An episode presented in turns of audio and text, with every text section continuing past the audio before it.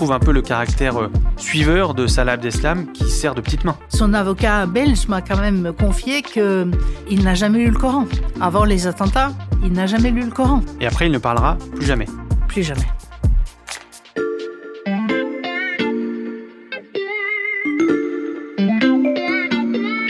Salut, c'est Xavier Yvon. Nous sommes le mardi 7 septembre 2021. Bienvenue dans La Loupe, le podcast quotidien de l'Express. Allez, venez, on va écouter l'info de plus près.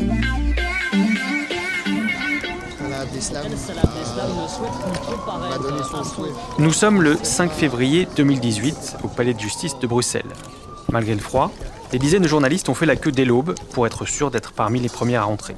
En tout, ils sont près de 300 accrédité pour le procès d'une fusillade survenue à Forest, un quartier de la capitale belge. Lorsque la présidente commence l'interrogatoire du deuxième suspect, toute la salle retient son souffle. La barbe fournie, les cheveux plus longs que sur les images diffusées par les médias depuis les attentats de Paris, Salah Abdeslam refuse de se lever. D'abord, on pense qu'il ne répondra à aucune question, et finalement, Face à l'insistance de la présidente du tribunal, il finit par faire une déclaration pour justifier son mutisme. Mon silence ne fait de moi ni un coupable ni un criminel, c'est ma défense. Je n'ai pas peur de vous, jugez-moi, et c'est en Allah que je place ma confiance. Et ça, Alain Grignard, un enquêteur belge, m'a expliqué que c'était le véritable attentat de Salah Abdeslam, comme s'il avait lâché une bombe en pleine audience comme si le seul membre des commandos du 13 novembre encore en vie jouait son rôle central dans l'attaque à retardement, en refusant de donner à la justice et aux victimes le moindre élément de réponse. À la veille de l'ouverture d'un procès hors norme, à Paris cette fois, c'est cet attentat-là qu'on va vous raconter aujourd'hui. Vous venez de l'entendre dans l'introduction de cet épisode. Je vous présente Vibeke Knoop Rachlin. Bonjour. Bonjour. Vous êtes journaliste et vous avez publié en 2019 un livre sur les attentats du 13 novembre 2015. Alors, je ne vais pas en donner la référence à nos auditeurs parce que ce livre n'a été édité euh, qu'en Norvège, votre pays. Et si ça nous intéresse de vous entendre dans la loupe, c'est justement parce que euh, votre regard sur cet événement est un peu différent. Est-ce que vous pouvez nous raconter d'abord comment vous avez décidé de le couvrir? Oui, bien sûr. Le soir des attentats, j'étais au travail en tant que correspondante et euh, je ne savais pas très bien où aller. J'ai fini par euh, aller devant le Bataclan sans savoir comme tous les autres, ce qui se passait à l'intérieur. On ne pouvait pas voir non plus parce qu'on était trop loin. Par contre, on entendait. Hmm. On entendait les tirs, on entendait euh, les explosions, on entendait des cris, des sirènes. C'était assez effrayant, même à cette distance. Et c'est en rentrant de cet attentat que j'ai réfléchi, je me suis dit, qu'est-ce que je peux faire de mon côté, euh, je ne suis pas secouriste, je suis rien du tout. Par contre, je sais écrire et c'est là que j'ai décidé de faire le récit de cette monstrueuse soirée. Et un récit destiné en premier lieu aux Norvégiens. Oui, d'une part parce que j'écris en norvégien, mais c'était aussi un peu, j'avais une envie de d'être un peu pédagogue parce que je trouvais que chez nous, comme on a eu l'horrible attentat aussi de Anders Behring Breivik mhm. en 2011, je trouve que les Norvégiens se cachent un peu la vérité euh, et ne savent pas exactement ce que c'est que le terrorisme, malgré cet attentat horrible. Et c'est donc pour ça que j'ai écrit le livre. Est-ce que ça a été, dans votre enquête, un atout ou une faiblesse de ne pas être française ou belge, mais d'être norvégienne? Bah, C'était clairement un atout, parce que je peux vous assurer qu'à Molenbeek, les journalistes en général, et les journalistes euh, français en particulier sont pas bienvenus. Alors que comme j'avais une nationalité et une approche différente, parce que j'allais écrire un livre, donc je pouvais aller un peu plus au fond des choses, ils m'ont plutôt bien accueilli et aidé. Et au cours de votre enquête, vous vous êtes particulièrement attaché à essayer de, comprendre le parcours et l'évolution de Salah Abdeslam. Mais oui, parce que c'est euh, bah, c'est le seul qui est encore en vie. Donc, on a la possibilité d'avoir plus de renseignements sur lui. Et puis, je voulais aussi surtout savoir pourquoi il était encore en vie. Qu'est-ce qui s'était passé? Parce que clairement, il n'aurait plus dû être en vie. Il est encore en vie et aussi il a changé d'attitude. C'était le sens de la, formule qu'a utilisé l'enquêteur, vous citiez tout à l'heure euh, au début de ce podcast. Parce que Salah Abdeslam, au début de l'histoire, il n'est pas du tout radicalisé. Salah Abdeslam a grandi ici, à Molenbeek, l'une des 19 communes de Bruxelles-Capitale. Molenbeek, Vibeke, vous vous êtes rendu dans ce quartier pour votre enquête. Ça ressemble à quoi? Au départ, on a, j'avais en tout cas une image complètement fausse mais créé par tous les médias du monde entier. Pour tout vous dire, j'avais peur d'y aller toute seule. Donc, euh, j'ai amené euh, un homme qui habite euh, Molenbeek et qui connaissait tout et tout le monde avec moi. Et c'était très bien parce que comme ça, j'ai été un peu mieux introduit. Mais après, je suis retournée plein de fois toute seule. C'est pas dangereux. D'abord, Molenbeek est presque au centre de Bruxelles. C'est à quelques stations de métro de la place de l'Europe. Et ensuite, euh, on s'imagine que ça ressemble à une banlieue française. Eh ben non, parce que les bâtiments sont plutôt plaisants, ce sont des maisons à deux étages, euh, plutôt gentillés. Et la place même de Molenbeek devant la mairie, là où habitait aussi bien la famille Abdeslam que la famille Abaoud, on dirait que c'est une place de province. Quoi. Salah Abdeslam grandit donc euh, à Molenbeek avec sa famille. Qu'est-ce qu'on sait de sa famille? Les parents étaient d'origine marocaine mais euh, ils avaient vécu et travaillé en Algérie française à l'époque. Donc, ils avaient euh, eux-mêmes et leurs cinq enfants avaient la nationalité française. Le papa travaillait euh, à la STIB, c'est-à-dire la RATP de Bruxelles. Et la maman était euh, femme au foyer. C'était des musulmans, mais pas très pratiquants. Bon, ils respectaient les fêtes, mais autrement, euh, non. Et, la maman ne portait pas le voile. Hein. Et il a combien de frères et sœurs? Il a quatre frères et sœurs. Parmi eux, il y a Brahim, qui est son frère euh, aîné. Qui est un des kamikazes du 13 novembre. Et Ibrahim était peut-être un peu plus euh, sur les nerfs que, que Salah. Il était un peu bagarreur. Bon, les deux frères étaient très liés et ils faisaient un peu tout ensemble. Dans leur quartier de Molenbeek, Brahim et Salah Abdeslam sont bien connus. Intégrés dans une petite communauté, on sait déjà que Salah, le plus jeune, connaissait bien Abdelhamid Abaoud. Les deux frères sont toujours ensemble et ils sont toujours aussi avec leurs voisins. Surtout, oui. Salah et Abdelhamid euh, Abaoud, que l'on appelle plus couramment Hamid, c'était comme deux, vraiment comme deux frères, hein, dans tous les sens du terme. Ils étaient ensemble tout le temps, ils faisaient euh, toutes les bêtises euh, ensemble. Oui, Abdelhamid Abaoud, qui sera l'un des principaux auteurs des attentats du 13 novembre. Absolument. Donc Salah Abdeslam et Abdelhamid Abaoud sont proches dès le plus jeune âge, ils font quoi ensemble? Bah, Ils avaient une sorte de triptyque ou de tiercé qui était euh, shit, fille, euh, bière. Et évidemment, euh, Salah avait peut-être plus de chance parce qu'il était plus beau et il avait un caractère assez avenant. Donc, bah, les filles tombaient, quoi, ça c'est sûr. Et ils font tout ensemble? Et ils font tout ensemble y compris un casse qui s'est mal passé. Ils se sont fait prendre et ils ont fait de la prison préventive. Vous m'arrêtez si je me trompe, mais on a l'impression dans ce que vous dites que euh, Salah Abdeslam est plutôt un garçon influençable influençable et suiveur. C'était pas lui qui décidait euh, ce qu'on allait faire. Ça, c'était clairement euh, Hamid Abaoud. Et, s'il est influençable et suiveur comme ça, est-ce qu'il y a une raison particulière? C'était pas dans sa nature, quoi. Il était, lui, c'était à l'époque. Hein, encore une fois, c'était plutôt un garçon gentil euh, qui aidait les voisins. voilà. Son petit frère Salah, pareil aussi. C'était quelqu'un de sympa. Il me disait bonjour avec un grand sourire. Entre le triptyque shit, fille et bière on peut pas vraiment dire qu'à ce moment-là, euh, Salah Abdeslam est radicalisé. Bah, clairement. Et euh, il s'intéresse pas à la, religion, c'est pas son truc. Et pourtant, lors d'une fête à l'été 2015, Salah Abdeslam et son frère Brahim confient à leur cousine leur projet de partir pour la Syrie.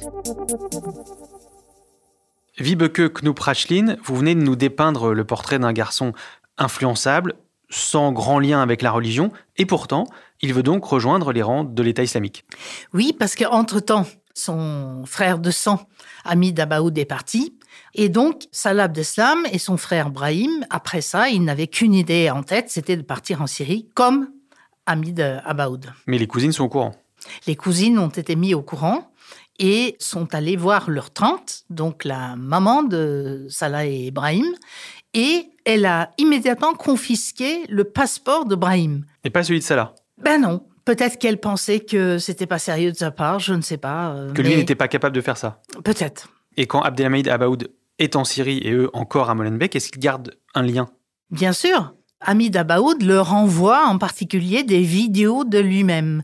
Je suppose que malheureusement, euh, beaucoup de gens ont euh, cette vidéo absolument atroce en tête où il est au volant d'un pick-up qui traîne des cadavres. On traque les les ceux qui nous combattent, qui combattent l'islam. Et donc Salah, Brahim et leurs autres copains de Molenbeek euh, passent leur temps à regarder ces vidéos et à trouver que ça ressemble à Rambo, c'est très chouette, on veut faire comme lui, quoi. Et justement, est-ce que Salah Abdeslam réussit à faire comme son ami et voisin euh, Est-ce qu'il réussit à aller en Syrie finalement? On sait qu'il a vraiment essayé par tous les moyens, mais lui, il n'y arrive pas. Son frère Brahim, oui, il aura un entraînement euh, sur place, mais euh, Abdeslam, avec un autre copain encore, un autre frère, entre guillemets, Ahmed Damani, est arrêté en Grèce sur un ferry. Ils n'iront pas plus loin. Tandis que son frère, donc Brahim, parvient à s'entraîner dans les rangs de l'État islamique, euh, Salah Abdeslam, lui, il rentre en Belgique, mais il va quand même être associé au projet du 13 novembre.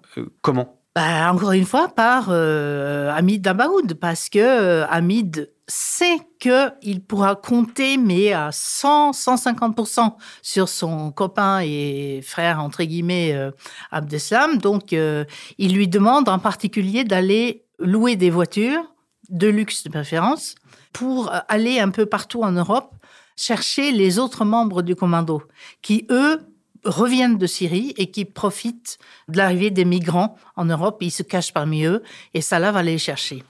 Des terroristes qui se mêlent aux milliers de migrants pour entrer en Europe. Les autorités savaient que le risque existait. Donc on retrouve un peu le caractère euh, suiveur de Salah Abdeslam qui sert de petite main. Absolument. Et bon, je ne suis pas dans sa tête hein, quand même, mais je pense qu'il est content à ce moment-là parce qu'il a l'impression de faire quelque chose d'important, de participer, même s'il n'a pas réussi euh, à aller en Syrie. Quand il fait ça, c'est quoi ses motivations? Est-ce qu'il est radicalisé cette fois? Oui et non. Il est un peu radicalisé parce que malgré tout, il a l'air de trouver que ce que fait Abaoud, c'est vachement bien. Et maintenant, en plus, euh, avec Brahim qui est allé aussi. Mais en même temps, euh, pas encore plus que ça. Son avocat belge m'a quand même confié qu'il euh, n'a jamais lu le Coran avant les attentats il n'a jamais lu le Coran. Il a lu quelques hadiths, c'est-à-dire des vers euh, versés euh, sur Internet, mais c'est tout.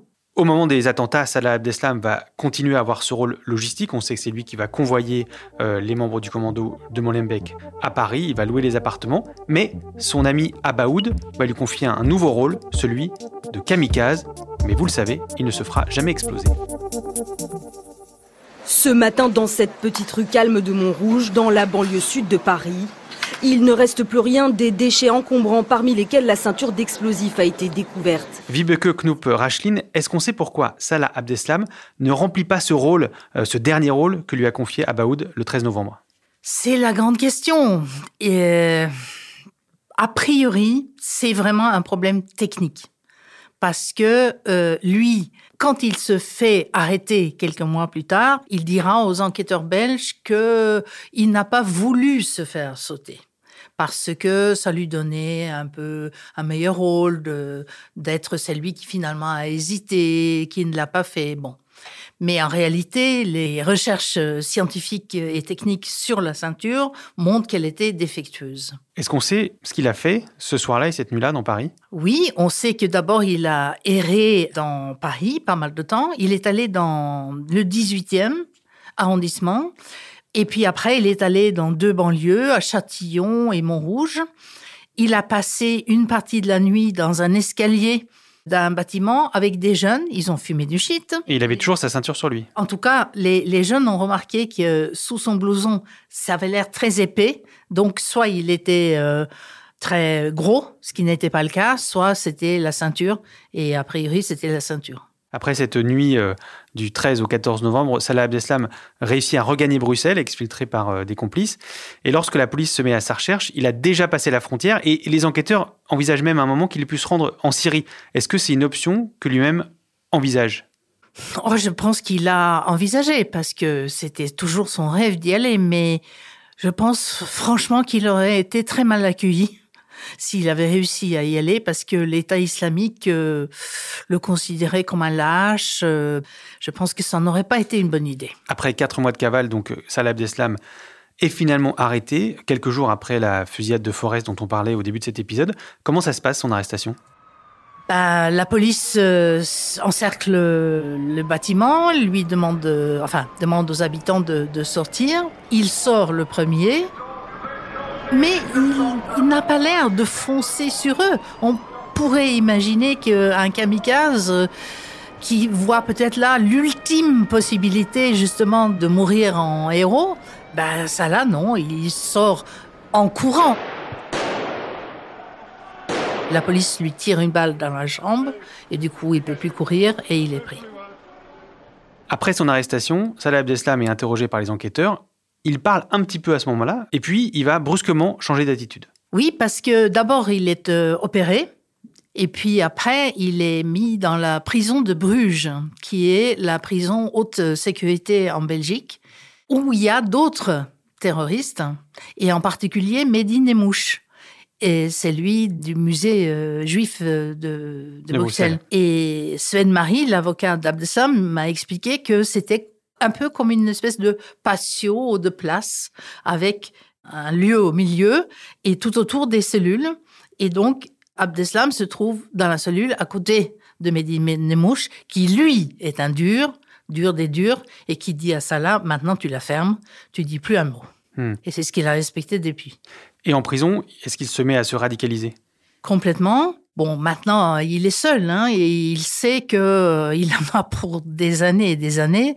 Donc, euh, peut-être que c'est une sorte de recours pour lui. Peut-être que c'est l'idée qu'il faut qu'il montre euh, qu'il est quelqu'un. Enfin, donc, euh, il demande à sa mère et à son frère Mohamed de lui apporter que des livres qui ont un rapport avec le Coran. Et c'est tout ce qu'il étudie. Euh, c'est le Coran 24 heures sur 24. Deux ans après euh, l'arrestation et la mise en détention de Salah Abdeslam, a donc lieu le procès de Bruxelles que je vous racontais tout à l'heure. Vibeke, vous, vous y avez assisté.